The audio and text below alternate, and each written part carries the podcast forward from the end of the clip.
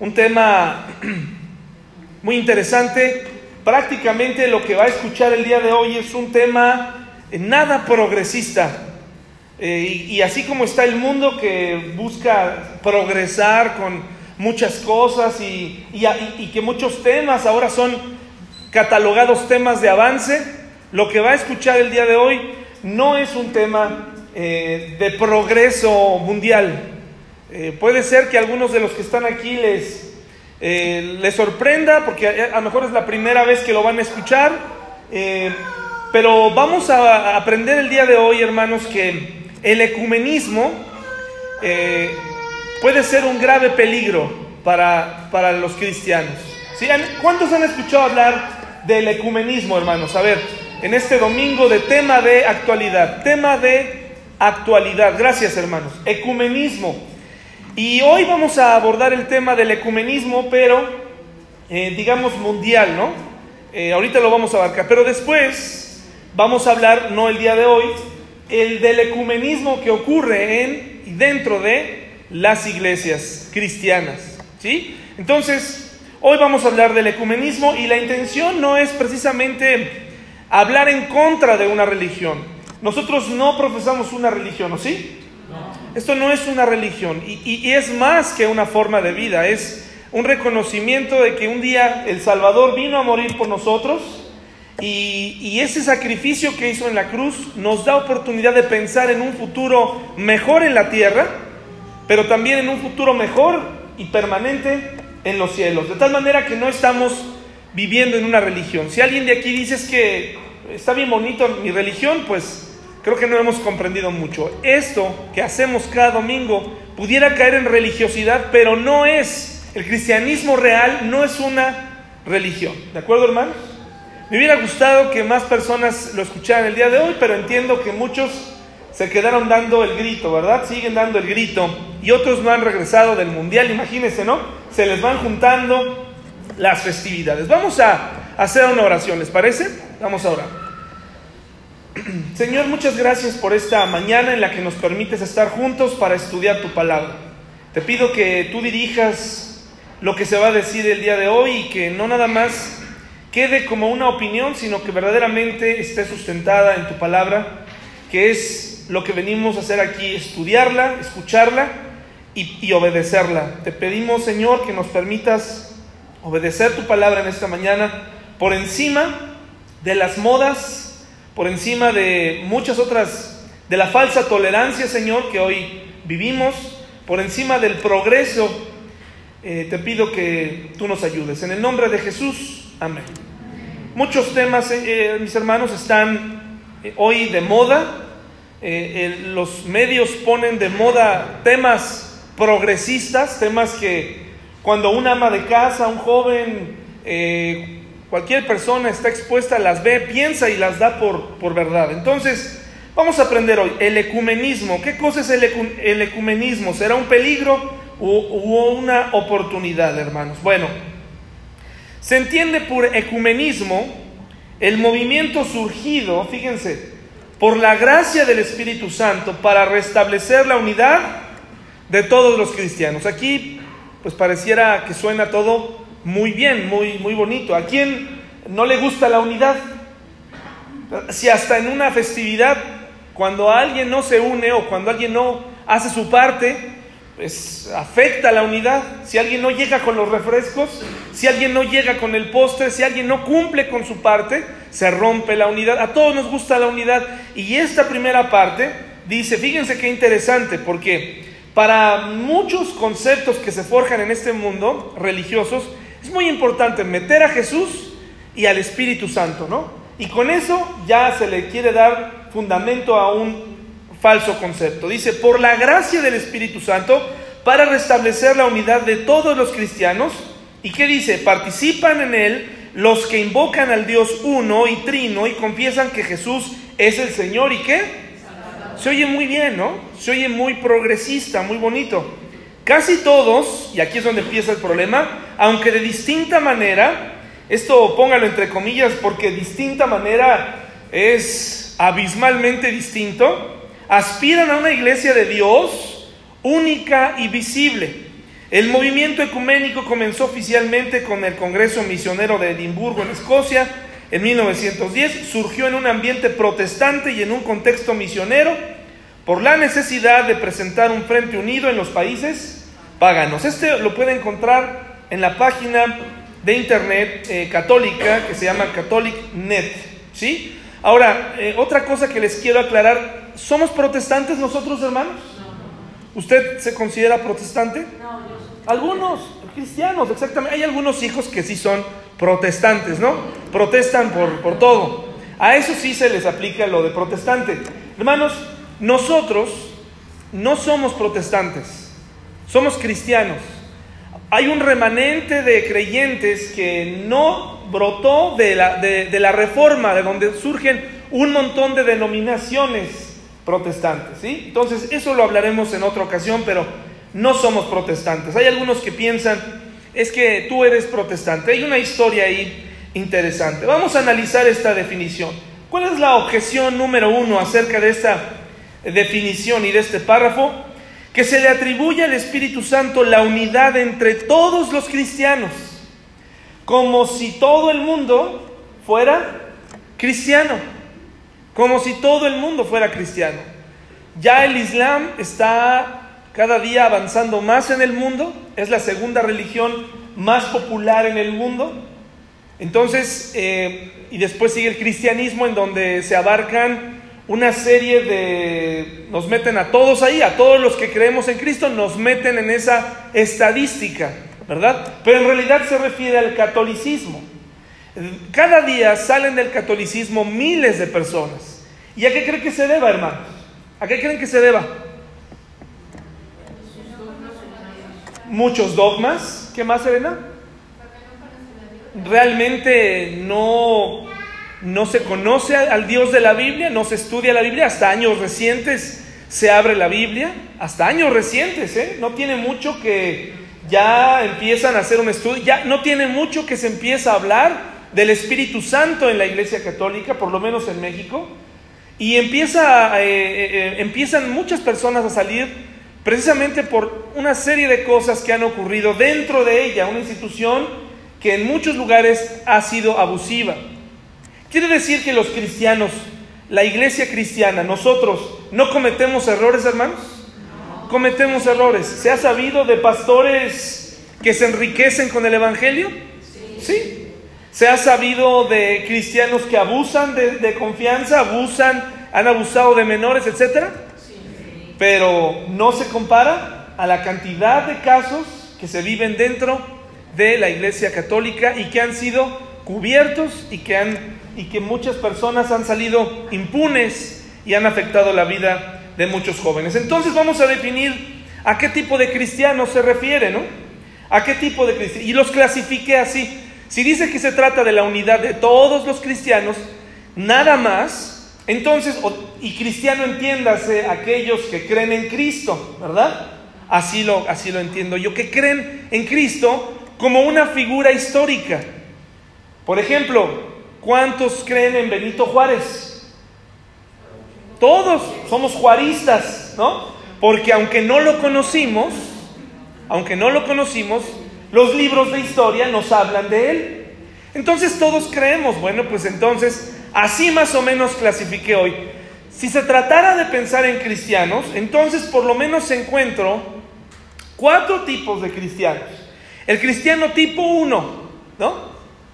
Es el cristiano que es, está o, eh, practica el catolicismo de manera devota, ¿sí? Que profesa, hay un montón de diferencias, pero estoy poniendo nada más las que creo yo son las características. Que profesa una fe no solo en Dios, no solo en Cristo, no solo en el Espíritu Santo y que se persigna cada mañana, sino también se encomienda a una cantidad de santos y vírgenes según sea la situación, según sea la complicación del asunto, según sea la necesidad, según sea la dificultad del galán, se voltea al, ¿cómo se llama? Al San Antonio, ¿verdad? Eso. Pati ya salió de aquello, este, los, en algún momento lo supo, ahora solamente lo tiene ahí como conocimiento general. Entonces, Dependiendo de, la problemática, se invoca al santo. Así es un católico devoto, ¿sí? Un católico que está ahí y, que tiene todo el credo católico y lo cree y probablemente carga un escapulario o este, su crucifijo, eh, toma la Eucaristía, eh, etcétera, etcétera. Es un católico devoto. ¿Cuántos católicos devotos conoce? Del tipo 1. ¿Muchos? ¿Sí seguros? Bueno, a lo mejor yo algunos de ustedes sí les creo porque me han platicado de sus familiares, pero yo no he conocido en lo personal un católico así, devoto, que, que sepa y que recuerde que no se deben decir malas palabras porque el cura lo dice, porque... Pero bueno, les vamos a creer. Ahora, hay otro tipo de cristianos. Ya entre este tipo de cristianos hay diferencias. El cristiano tipo 2 es el católico que no es tan devoto. ¿Sí? No es tan devoto. Es moderno no ser tan practicante. O sea, él no, él no, este, cuando platica con sus amigos, pues él les dice y les deja claro, sí soy católico, pero no voy a misa.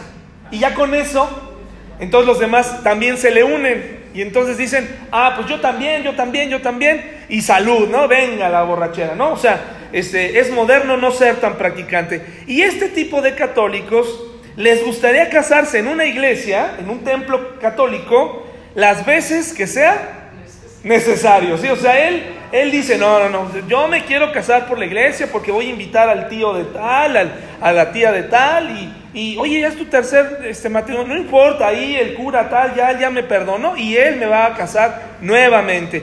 Ese es el cristiano tipo 2, el que digamos maneja una, su catolicismo, como muchos cristianos también a veces lo manejan, ¿no? Según le convenga. Si se encuentra una musulmana, si se encuentra un, un hombre budista guapo, ¿qué le va a decir? Al venga, o sea, no le va a decir, oye, no, mira, lo que pasa es que vamos a hablar primero con el, con el sacerdote este, Godoy, ¿no? Para platicarle y que a ver qué nos, que nos autoriza. No, el cristiano tipo 2. Entonces fíjense qué diferencias ya hay entre uno y otro. El cristiano tipo 3 es, el, es aquel cristiano que cree, pero no cree en la institución de la iglesia. O sea, él, él dice, yo como que creo que hay Dios, como que Jesús me simpatiza, pero creo que todo al final nos va a llevar a Dios. ¿Sí? Es lo que él dice.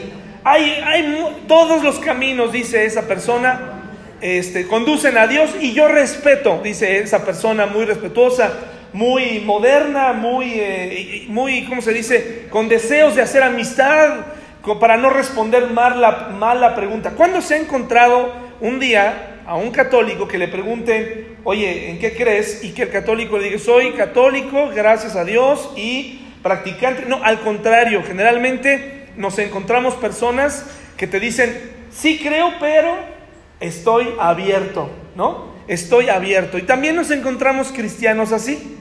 ¿A poco no, hermanos? Cristianos eh, de los que vienen a esta iglesia, que también por no quedar mal con sus amigos en el trabajo, sí soy cristiano, pero pues también estoy abierto, ¿no? Eh, a ver, a ver qué me convences, si me convences. Y le simpatiza a Jesús. Si se fijan, ya hay tres tipos, pero el cristiano tipo 4 es aquel, hermanos, es aquel que ha nacido de nuevo. Si tú le preguntas a un católico cristiano, ¿qué significa nacer de nuevo? ¿Qué crees? No vas a ver. ¿Y cómo es posible que no se lo hayan enseñado? ¿Cómo es posible que sus padres no le hayan enseñado? Pues porque nunca nadie abrió, abrió la Biblia. ¿Qué dice Hechos 11:26, mis hermanos? Para que usted note el origen del verdadero cristiano. El verdadero cristiano no es aquel que se ve perfecto, que, que no comete errores, que todo lo hace bien. Ese no es el verdadero cristiano. El verdadero cristiano es aquel que ha nacido de nuevo. Y nacer de nuevo significa que ha reconocido que Jesús no es un camino para llegar al cielo es el camino, el único camino para llegar a Dios. Ahí está la clave. Esa es la diferencia. y que para todos los problemas de la vida no es necesario tener una, una ramificación de Jesús y de su familia o de todas esas cosas, sino únicamente en Él, creyendo en un Dios trino. Y aquí está el origen de el, primera, la primera vez que se les llamó cristianos a los cristianos en tono de burla. Los cristianos fueron llamados así en tono de burla, porque decían, miren, ahí van los que se quieren parecer a Cristo. Ahí van, miren los, los cristianitos, ahí van. Ahí van los cristianitos en tono de burla. Se, les, se les nombró así. Hechos 11, 26 dice, y se congregaron allí todo un año con la iglesia y enseñaron a mucha gente y a los discípulos se les llamó cristianos que en Antioquía, hermanos. Entonces, este es el origen del nombre de cristianos. Aquí surge, no es que antes no fueran creyentes, solamente que aquí se les llama cristianos. Entonces, podemos entender que fueron los, eh, eh, digamos, los no creyentes los que le pusieron el nombre a los creyentes en Cristo, en tono de burla. Así que por eso es de, es de uso común. Es de uso común la palabra cristiano y el, y el manejar la palabra cristiano da un abanico de grande de posibilidades. Pero eso no significa que conozcan la verdad. ¿De acuerdo, hermanos? Eso no significa que conozcan la verdad. Entonces, cuando alguien nos dice la unión de todos los cristianos, nos habla de que tú puedes venir y que cada quien puede tener su propia verdad. Y eso es peligroso. Jesús jamás enseñó que cada quien puede tener su propia verdad. lo relativo no existe, hermanos. Eso no existe. Existen las verdades absolutas. Entonces aquí es donde se crea. Ahora, vamos un poco más. ¿A qué iglesia asisten todos estos cristianos? Bueno, los primeros tres tipos de cristianos asisten a una iglesia o forman parte de una iglesia fundada por quién?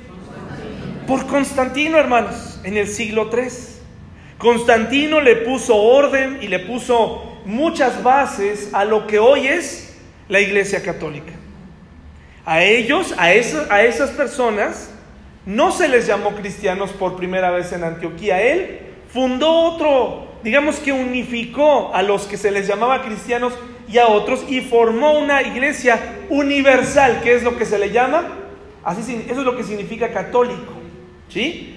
Así que la iglesia a la que asisten es, fue fundada por Constantino, es una religión que, fue constituida como una, una, religión de Estado. Él dijo, de ahora en adelante, esta, todo mundo va a tener que ser cristiano.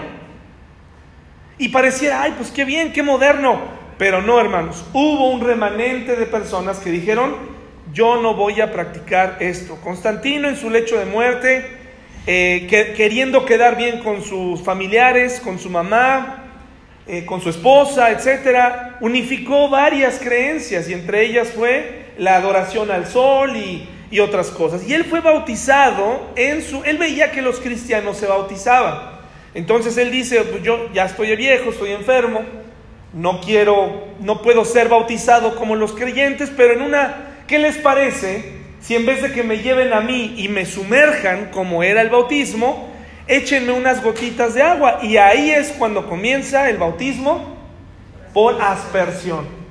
Y se empieza, y él vestía, dicen en el primer concilio ecuménico que él quiere hacer, él se vistió todo de plata, según cuentan los libros, y de ahí comienza esta relación de reyes con sumos pontífices y, prácticamente no solamente obedecer al rey, sino también obedecer al, al, sumo pontífice y comienzan a vestirse de una manera ostentosa y se empieza a perder la creencia verdadera en el Hijo de Dios, en Jesucristo y en el estilo de vida que Jesús llevaba.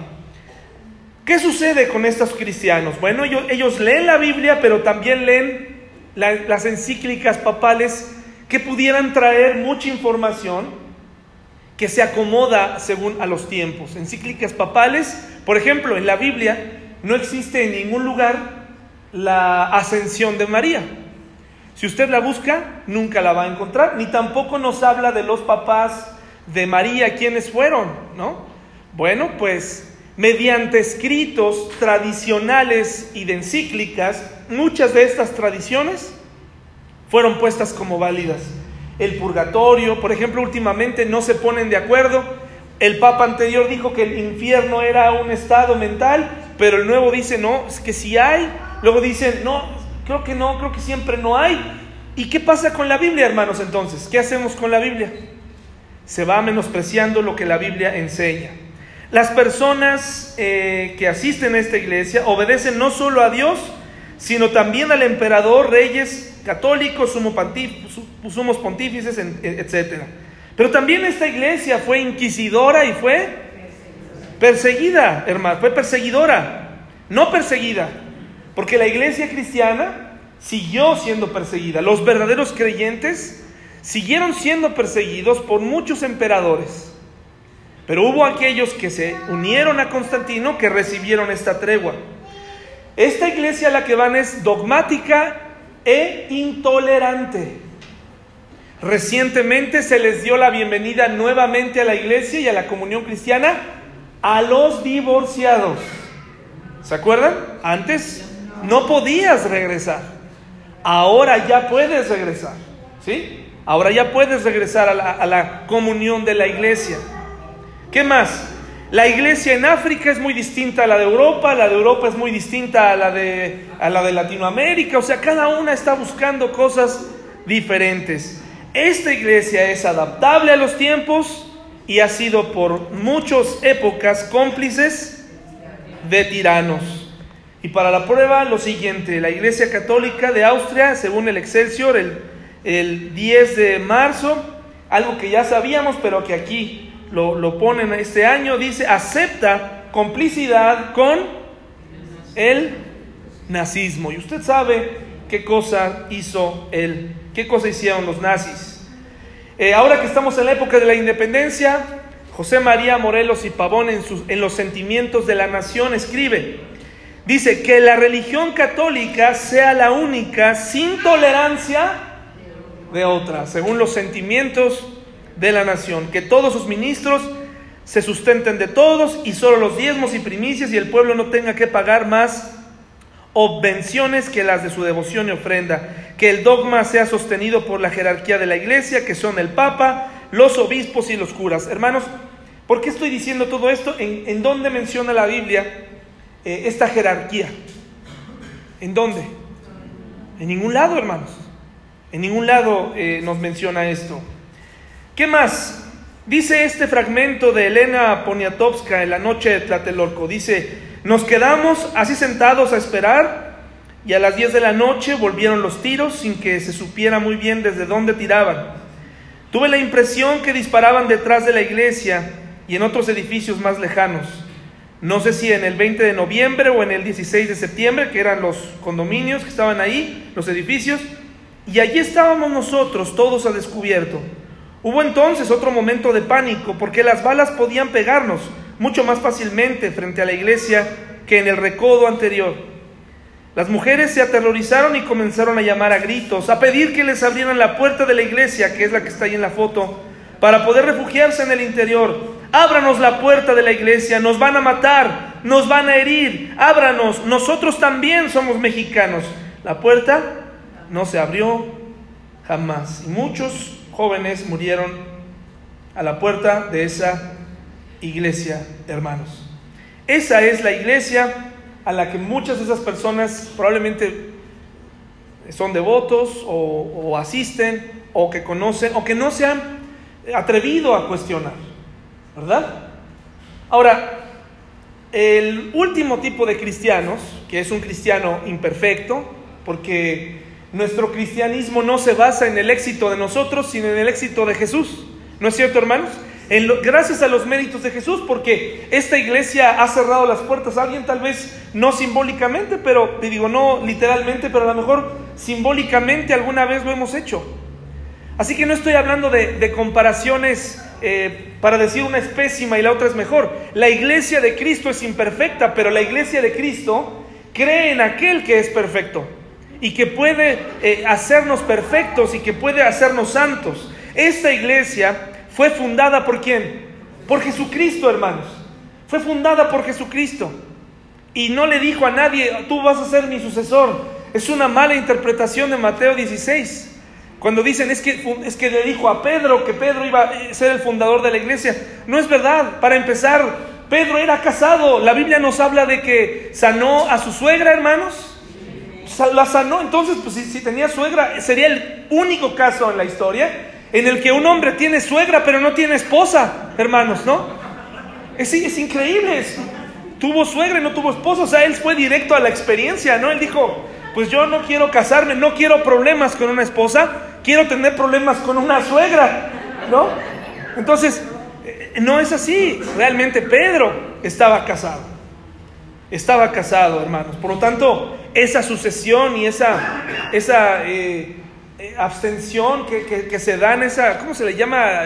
Ese voto de castidad ha causado muchos más problemas que beneficios, ¿verdad? Porque un hombre, ustedes saben, se rumoran muchas cosas. Eh, debajo del Vaticano dicen que hay muchísimos túneles en donde algunos dicen, no sé si sea leyenda urbana o no, han encontrado muchos fetos ahí, ¿no? La Biblia estos, estas personas que creemos y que decimos que somos cristianos, de este, este cuarto tipo de cristianos que les, les expliqué, creemos que la Biblia es la palabra de Dios, ¿verdad hermanos? Y aunque nos cuesta trabajo obedecerla, y aunque nos cuesta trabajo en muchas ocasiones creer muchas de las cosas ahí escritas, creemos que se debe a nuestra naturaleza y a nuestro escepticismo, pero la Biblia es la palabra de Dios. Y como está compuesta por humanos, pues obviamente cometemos errores y lastimamos a la gente. Pero eso no significa que la Biblia o que Cristo no sean efectivos.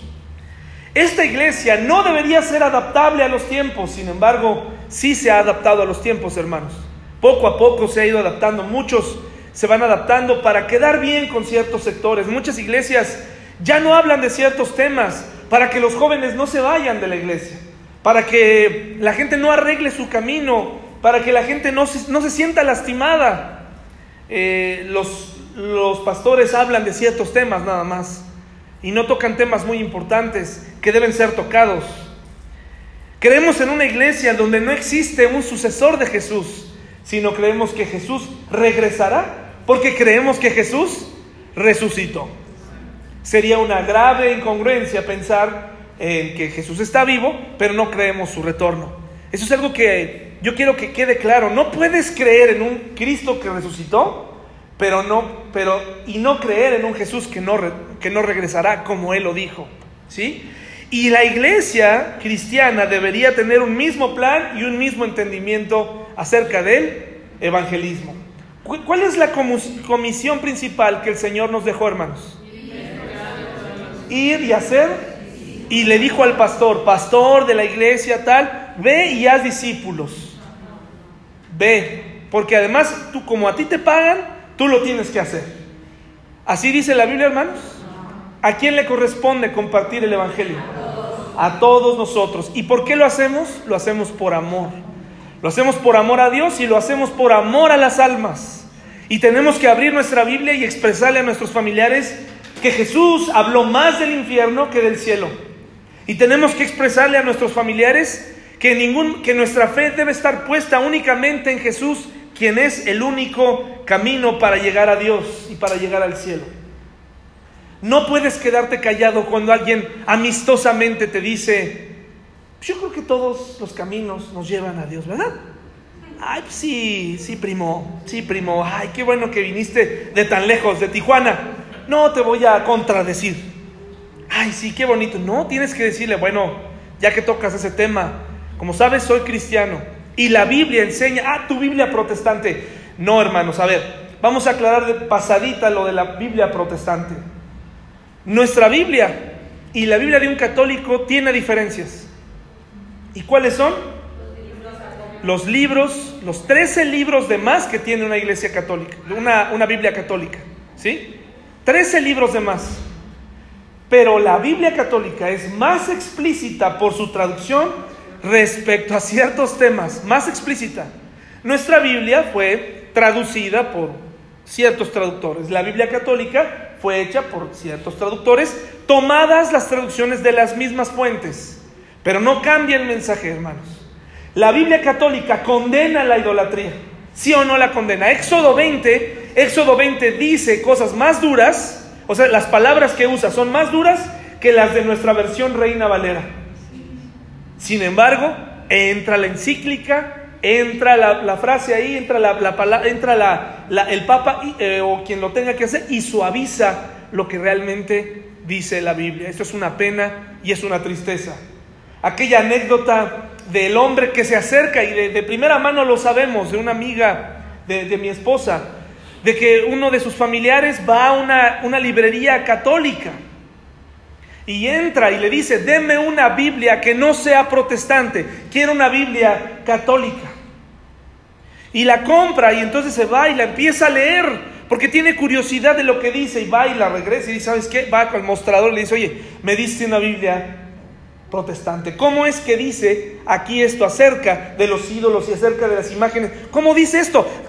Porque si yo te pedí, esa es una iglesia, esa es una librería católica, ¿cómo me vendes una Biblia protestante.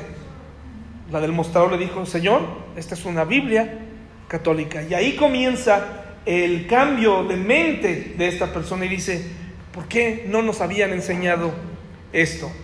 Bueno, ¿por qué estamos poniendo estas bases? Porque es imposible pensar en una unidad de todos los cristianos, hablando de, de esa diversidad. Y se pinta a un, a un Jesús así, ¿no? Como se le conoce como el body Christ, ¿no? Mi amigo, ¿no? El, el buena onda, el que dice al final, todos son, todos los caminos llevan a Dios y yo soy uno de ellos, ¿no? Pero no es lo que dice la Biblia. Dice esa, esa misma eh, definición, un poquito más arriba en la, página eh, de internet, dice, la unidad de los cristianos es el gran sueño de Cristo, pero les acabo de explicar cuántos tipos de cristianos hay. ¿Será posible ponernos de acuerdo, hermanos? ¿Será posible estar en un mismo lugar y decir, oye, solamente Cristo te puede salvar, pero síguele hablando a esa imagen? ¿Es posible, hermanos? ¿Sigue poniendo tu fe en esta imagen? No es posible. Sin embargo, ese es el peligro del ecumenismo, que al final todo mundo tiene que ceder. ¿Saben el único aspecto de su vida en donde usted tiene que ceder para que las cosas funcionen bien? En su matrimonio. Si estás casado, necesitas aprender a qué? A ceder. ¿Quieres ver una película? ¿Quiero ver el fútbol? Alguien de los dos tiene que ceder. ¿Quieres ir de vacaciones aquí? Yo quiero ir allá. Ya te tocó el año pasado, no sé qué. Tienes que ceder. Pero en las convicciones personales no puedes ceder. Por esa razón, por esa razón es tan doloroso repetir esto siempre.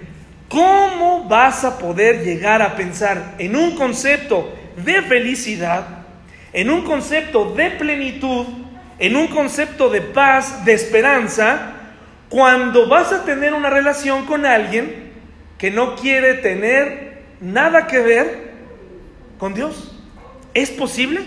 Bueno, sí lo puedes hacer, ¿no? Pero ¿Qué resultados vamos a obtener? Ahora, ¿ha ocurrido que, por ejemplo, alguien puede llegar a casarse con una persona no cristiana, no creyente? ¿Sí? ¿Y qué, y qué, resultados hemos tenido? Yo no he llevado una estadística, pero uno de cada diez matrimonios, uno de cada diez probablemente la pareja llega a convertirse. Uno de cada diez.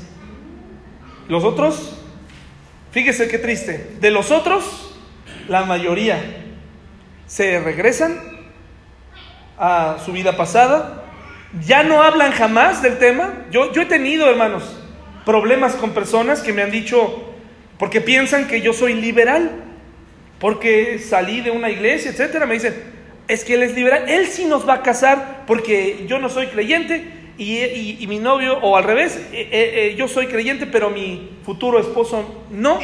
Entonces me buscan, no sé si se corre la voz, no sé si porque piensan que luego he sacado peinados extraños y piensan que soy liberal, o que formo parte de un pensamiento muy liberal. Entonces me buscan y, me, y le dan un montón de rodeos y al final me dicen como que, ¿Qué pasaría? Mira, la amiga de un amigo le gustaría casarse, pero el novio no es cristiano. ¿Qué, qué podríamos hacer? Pues ¿qué podríamos hacer? Pues nada, no, no puedo participar en esa boda, no puedo casarte, no puedo formar parte de esto, ¿verdad? Y, ¿saben cómo se van? Te voy a demostrar que sí se puede. ¿Y sabes qué? Casi me dicen, y lo voy a llevar a la iglesia. Y lo voy a llevar y va, y va a estar ahí. Y, va, y, y yo lo voy a disipular, me dice. Yo lo voy a disipular. Bueno, está bien, yo no te estoy deseando infelicidad. Pero ¿sabes qué ha pasado? Sigo esperando que esa pareja entre. Sí, porque la otra persona no, la otra persona no es tan simple, ¿eh? La otra persona no va a agarrar. Generalmente en estos casos es el no creyente el que tiene convicciones, hermanos. Es el no creyente el que dice, a mí me gusta el sexo fuera del matrimonio y lo voy a practicar. Es el creyente el que cede. Es el creyente el que tiembla, hermanos. Es el creyente el que termina cediendo, el que termina eh, sufriendo. Es el creyente el que dice, no, no vamos hoy, vamos a la barbacoa, vamos a otra cosa. Al final no está tan mal. Es el creyente el que termina cediendo.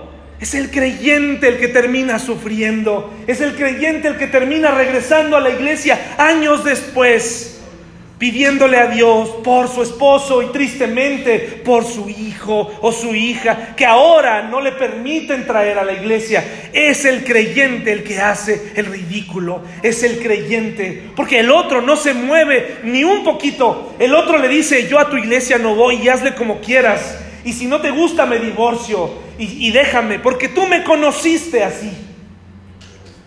Es el creyente el que termina haciéndole a su Biblia, no me interesa, no me importa, no me interesa, por ti lo que sea, por ti lo que sea, mi amor, llévame al altar, llévame a caminar por las nubes, llévame, la Biblia puede esperar, el cielo puede esperar, la palabra de Dios puede esperar, no importa, no importa. Ya la leerás, mi amor, ya la leerás. Y, te va a embelezar con sus preciosas palabras. Ahora déjame envolverte en mis besos. Ahora déjame mostrarte lo que sé hacer secularmente. Ahora déjame emocionarte. Y entonces echamos a perder y, y, hacemos y menospreciamos lo que Jesucristo hizo por nosotros en la cruz. Así termina tu historia de amor. Así termina tu historia de amor. Es el cristiano ecuménico el que termina cediendo. El otro no. El otro dice, soy ateo y mira lo que hago con tu Biblia y mira lo que hago con tus creencias. Qué triste, hermanos. Y nos pasa muy seguido. La unidad es el gran sueño, dicen ellos. Pero Jesús nunca enseñó tal cosa. Jesús nunca enseñó, Jesús enseñó la unidad del creyente verdadero, pero no le dijo a los, a ver, fariseos, a ver Nicodemo, ¿por qué vienes de noche? Porque le tienes miedo, ¿verdad? A tus, a los de, a los, a tus fariseos, a tus compañeros fariseos. No les tengas miedo. Vente, vamos a hablar con ellos no te preocupes, mira, yo he venido para decirte que al final todos llevan a, mi Padre. Entonces, como ellos creen en Dios, tú vas a creer en otra cosa, no importa, todos los caminos llevan a Él. ¿Qué vino a hacer Jesús, hermanos? ¿Qué hizo en el templo Jesús, hermanos? ¿Qué hizo Jesús en el templo? ¿Qué hizo? ¿Cuántas veces se enojó en el templo? Dos veces. ¿Y qué hizo? Aventó las mesas y se enfureció porque habían hecho un negocio ahí. Porque todos pensaban, no, pues cada quien va a tener, eh, si no te alcanza, este, menosprecia el sacrificio, compra aquí tu paloma, compra aquí tu borrego, haz lo que quieras y, no importa, aquí te lo preparamos, ¿no? Somos gestores de la fe. Y Jesús vino a, vino no vino a enseñarnos tal cosa, hermanos. Pero vamos a verlo en la Biblia. ¿Vino Jesús a unir a todos? En primer lugar, quiero decirte que Jesús no era un soñador, ni un idealista, ni vino a escribir como John Lennon una canción que dijera, imagínate el mundo sin religión, imagínate al mundo donde no hubiera cielo y infierno. Ah, eso quisieras, Lennon, ¿no? Para seguirte dando tus buenas, ¿no? Eso quisieras. Pero no, qué bonito componía. Pero eso quisiera, ¿no? A él le gustaría que no existiera el cielo y que no existiera el infierno. Y ese es el problema con el ateo. Y ese es el problema con muchos de nosotros. El problema está en que le vamos a tener que dar cuentas a Dios. Y por eso nos vamos según al, al lado de la ciencia. Pero la ciencia no está peleada con la Biblia. No está peleada con eso. Para nada. Hay muchas cosas que se anticiparon en la Biblia antes de que el historiador, eh, antes de que el científico las descubriera. Así que Jesús no era un soñador ni un idealista.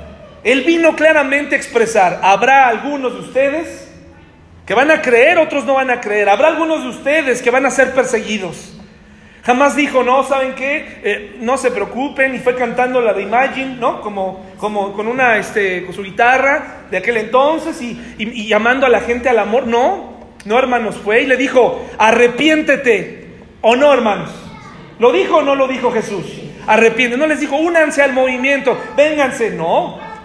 Arrepiéntete de tus pecados. Si a la gente le caía de peso que le llamaran la atención, ¿a quién le gusta que te llamen pecador? No nos gusta.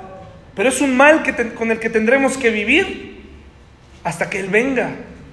Y es el pecado la consecuencia de nuestros fracasos. Jesús enseñó que solo existen un tipo de creyentes. ¿Qué dice Juan 14:6? Se lo saben de memoria, ¿verdad? ¿Sí o no? A ver, búsquelo, búsquelo. Juan 14:6.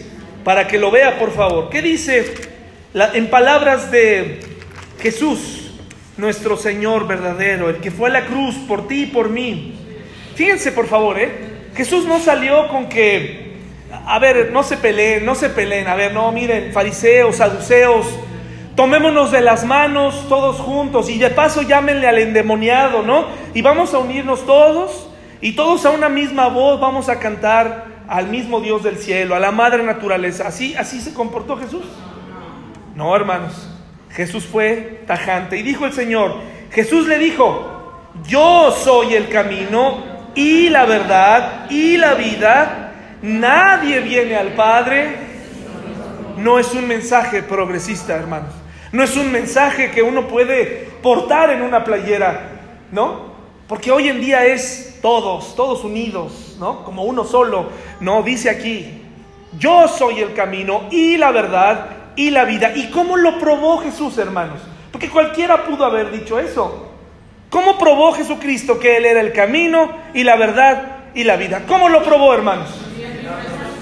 Primero porque murió. Murió. Murió por ti y por mí. De toda la gente que conoces, probablemente, probablemente tu papá, probablemente tu mamá estaría dispuesta a morir por ti. Dos personas que te conocen bien, que, que, han vivido contigo, morirían por ti, tal vez, porque en algunos casos probablemente dirían, no, pues ya le tocaba, ¿verdad? Pero en el caso, hermanos, del, del Señor Jesús, que sabía exactamente quiénes éramos, que sabía nuestra forma de calcular, de, planear, de maquinar, Él dijo, Él necesita mi muerte, voy a morir por Él, voy a pagar por Él, le voy a pagar al Padre la deuda que tiene. Pero hubiera sido suficiente que, que se hubiera quedado muerto, hermanos. No, porque entonces hubiera sido, ah, pues qué bonito, ¿no? Murió por la humanidad murió por la humanidad, qué, agradable. Pues entonces ahí sí lo podríamos ubicar junto con otros maestros, ¿verdad? Junto con otras personas.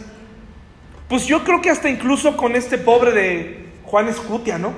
Que se arrojó, ¿no? Dicen que andaba borracho, pero otros dicen que no, no lo vamos a menospreciar. Eh, lo vamos a tomar como un acto heroico, se envolvió, dijo, esta bandera no me la quitan y vámonos, ¿no? Se aventó murió por todos los mexicanos y le agradecemos. ¿En qué cambió nuestra vida? ¿En qué cambió? Ya ganas más porque se aventó. ¿No? Ah, pero el Señor Jesucristo, ¿qué sucedió, hermanos? Resucitó. Y al resucitar, al resucitar le da validez a todo lo que dijo y te da la certeza a ti de que un día, aún estando muerto, vivirás. Qué emocionante, qué emocionante, porque Él venció la muerte. Él venció la muerte. Él cumplió la obra.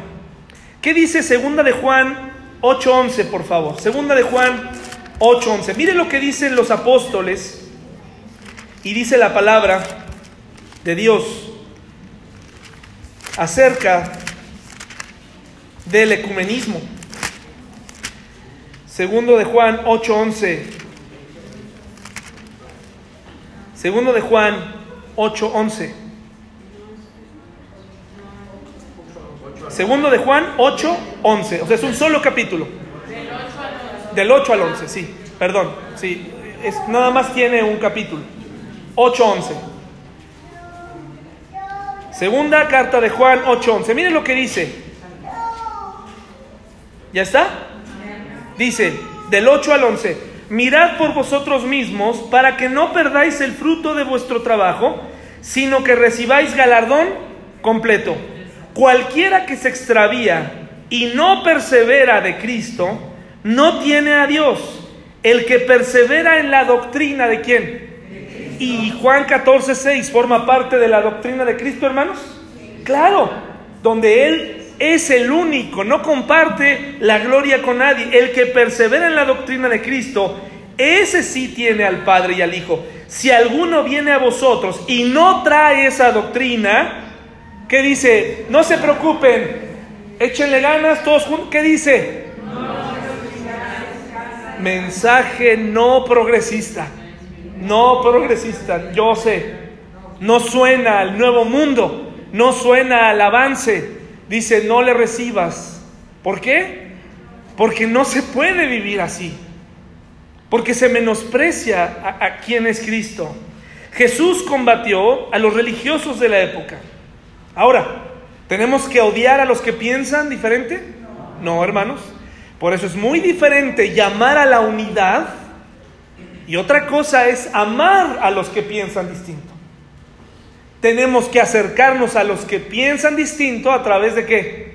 Del amor, a través de la defensa de la fe amable, eh, educada, no este, luego, luego al bibliazo o al insulto, o, te vas a ir al infierno, ¿no? O, o vas a ver, con misericordia, con inteligencia y con amor, podemos llegar a ser de testimonio para las personas que aún no ven en Jesús el único camino para llegar a Dios. Y ahí sí tenemos que ser muy listos. Y ahí sí es donde te invito a hacer lo siguiente, que ya te lo he dicho muchas veces. Si tu papá o tu mamá, si tu amigo, tu amigo aún no cree en Cristo, pero o, primo, un amigo muy querido, oye, te dice, ven, te invito a mi boda, te invito a mi boda, y entonces tú le haces un cuestionamiento, casi como si necesitara como si tú, él necesitara visa para acceder a tu amistad, ¿no? Y le dices, bueno, muy bien, ¿dónde va a ser tu boda? Bueno, este, va a ser en, en, la iglesia de la congregación, porque ahí nos queremos casar y hasta conoces a la chica, ¿no? Mm, ya empiezas a hacer caras. Mm, mm, híjole, no. Como si de veras, ¿no? Y decides, no, pero ¿sabes qué? Pero sí te acompaño a la fiesta. Otra pregunta, ¿va a haber alcohol? ¿En tu fiesta va a haber alcohol? Pues sí, ya, ya el amigo se empieza a poner así como, sí, sí va a haber alcohol. Mm, mm, mm. ¿Sabes qué? Ok, sí voy, pero me voy a ir a, cierta hora. Media hora haces, lo saludas y te vas. ¿Eso es defensa de la fe, hermanos? No. ¿Qué haríamos entonces? Acompáñalo, acompáñalo. No te va a pasar nada. Acompaña a tu amigo porque acuérdate que es por amor. Lo acompañas. Y puede ser que un día él también quiera acompañarte a tu iglesia. Y que tú le puedas expresar, mira, aquella vez que fui a tu iglesia observé que había esto y aquello, pero mira, eh, te va a preguntar, oye, ¿por qué aquí no hay imágenes? Bueno, creemos en esto y aquello. Y se abre la conversación. Y cuando hay una fiesta donde está corriendo el alcohol así, pero libremente, bueno, en, una hora prudente, ¿tú, ¿tú qué haces? llega el brindis, ¿no? Porque a veces los cristianos no sabemos qué hacer. No sabemos qué hacer en esa situación. ¿Qué, el librito de... ¿Qué, dirá el librito? ¿Qué, ¿Qué, pensarán de mí? Me toca el brindis, me sirvieron anís, Baileys, tiene alcohol, me están viendo, ¿qué haré? Y está temblando tu mano, ¿no? Así, no sabes qué hacer, no sabes qué hacer. Sentido común. Sentido común, hermano. ¿Qué te va a pasar? Ya, ya, ¿verdad? Ya estuvo. Ya nomás le haces al cuento si quieres, ya después lo, lo que quieras, pero inteligente, hermano. Inteligente. Oh, porque hay otros cristianos que no, hombre, venga, no venga, todo lo que sí, sí, no, al fin estoy defendiendo mi fe y ahí estás, ¿no? No, no, prudencia, hermanos, prudencia, es una línea delgada. Esta invitación que te estoy haciendo es una línea delgada, pero es mejor intentarlo a ser un grosero, a, mostrarte frío, a mostrarte altanero. ¿Tienes la verdad, sí o no? ¿Crees que tienes la verdad? Yo sí la creo, pero es muy diferente cómo la vas a presentar. ¿Cómo la vas a presentar? Sin que esa verdad se ensucie. Sí, porque hay algunos sector de la iglesia, no, ibas muy bien hasta que les dijiste que... No, no, no, no. A ver, tranquilos. Sin ensuciar la verdad. Y eso requiere sabiduría, inteligencia, mucha inteligencia. Oye, si te van a poner a hacer un, un ritual, ¿no? No, es que yo quiero que entres con el, el menjurje azteca y quiero que lo ofrezcas a, es una boda en un, en un cenote, ¿no? Y te ofrecen, bueno, oye, ¿sabes qué, hermano? Yo no, ahí sí, perdón, pero mis convicciones me, impiden, y te tienes que arrodillar frente al, al, nos tenemos que meter todos al temazcal, y, oye, no, bueno, espérame, ¿no? Eso tiene otra connotación, ahí sí yo, pues prefiero no participar, soy cristiano, ¿verdad? Es momento de mostrar convicción, pero tenemos que ser inteligentes sin que la verdad a ver, repítalo conmigo porque estas son de las cosas que después me dicen, me echan en cara, ¿no? Sin que la verdad, otra vez, sin que la verdad se ensucie, se manche, sin que la verdad se manche. Y cuando ya se empieza a ensuciar es cuando empezamos a ceder, ¿verdad? Es muy importante. Tenemos que amar al prójimo. Esto no significa que tenemos que creer lo que nuestro prójimo cree. Muchos utilizan el nombre de Jesús para engañar Concentrarnos en nuestras coincidencias y no en nuestras diferencias es el lema ecuménico favorito. Vamos a concentrarnos en nuestras coincidencias y no en nuestras diferencias. Hermanos, por sentido común, por sentido común, ¿funciona un matrimonio así? La verdad. Vamos a concentrarnos en nuestras coincidencias y vamos a olvidar nuestras diferencias.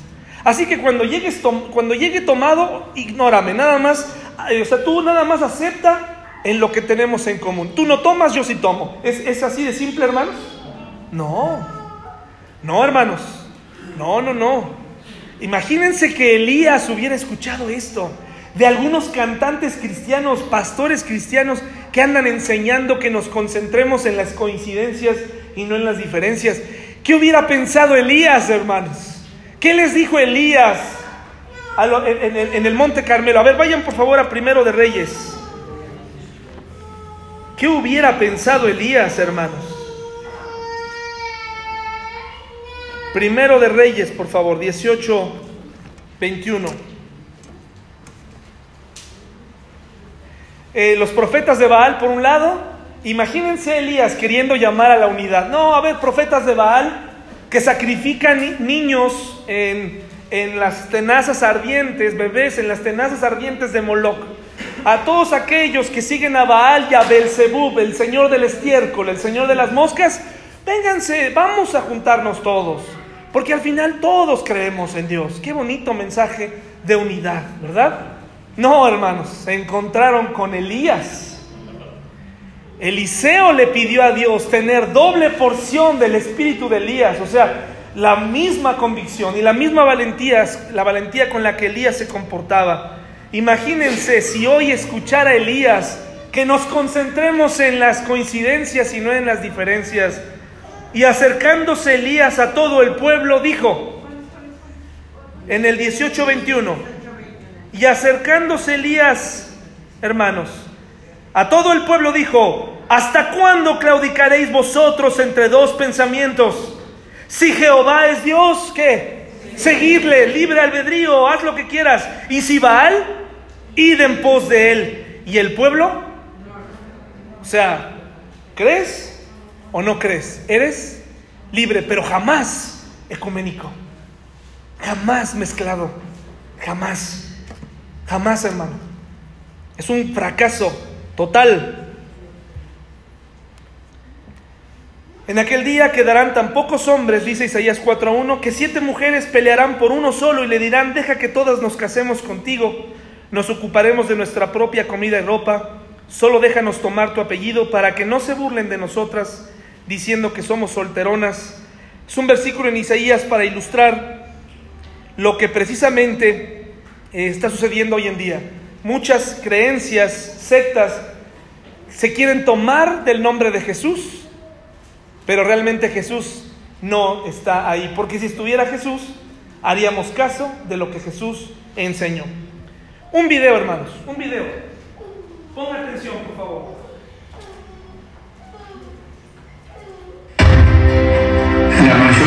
Parte de los habitantes del planeta se declaran creyentes. Esto debería provocar un diálogo entre las religiones. No debemos dejar de orar por él y colaborar con quienes piensan distinto.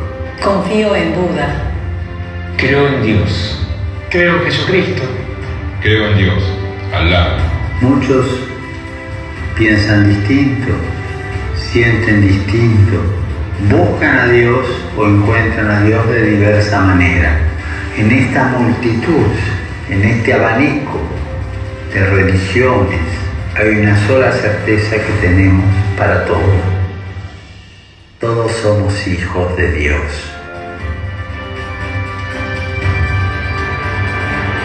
Creo en el amor. Creo en el amor. Creo en el amor. Creo en el amor. Confío en vos para difundir mi petición de este mes, que el diálogo sincero entre hombres y mujeres de diversas religiones conlleve frutos de paz y justicia. Confío en tu oración.